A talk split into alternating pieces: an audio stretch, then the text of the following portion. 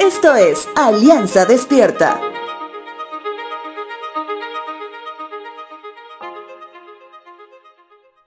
Cuando tú escuchas a una persona contar la historia de lo que le sucedió a otra persona, a pesar que la narración sea interesante y hasta muy apasionada, le falta el factor de autenticidad.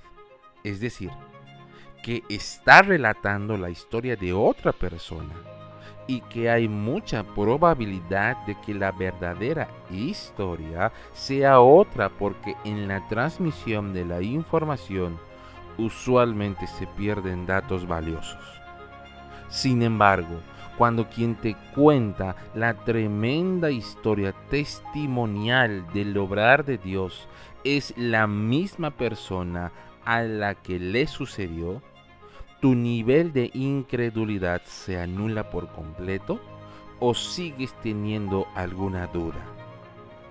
Te pregunto esto porque Tomás, un discípulo de Jesús, al estar nuevamente con él físicamente después de haber resucitado, no creyó que era él.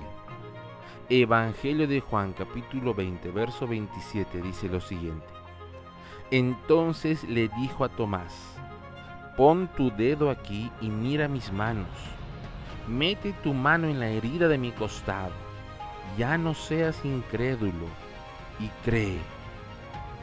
Jesús nuestro Señor hoy está dispuesto a que tú también toques las heridas sufridas por ti y por mí, si tu incredulidad aún no te deja ver su poder.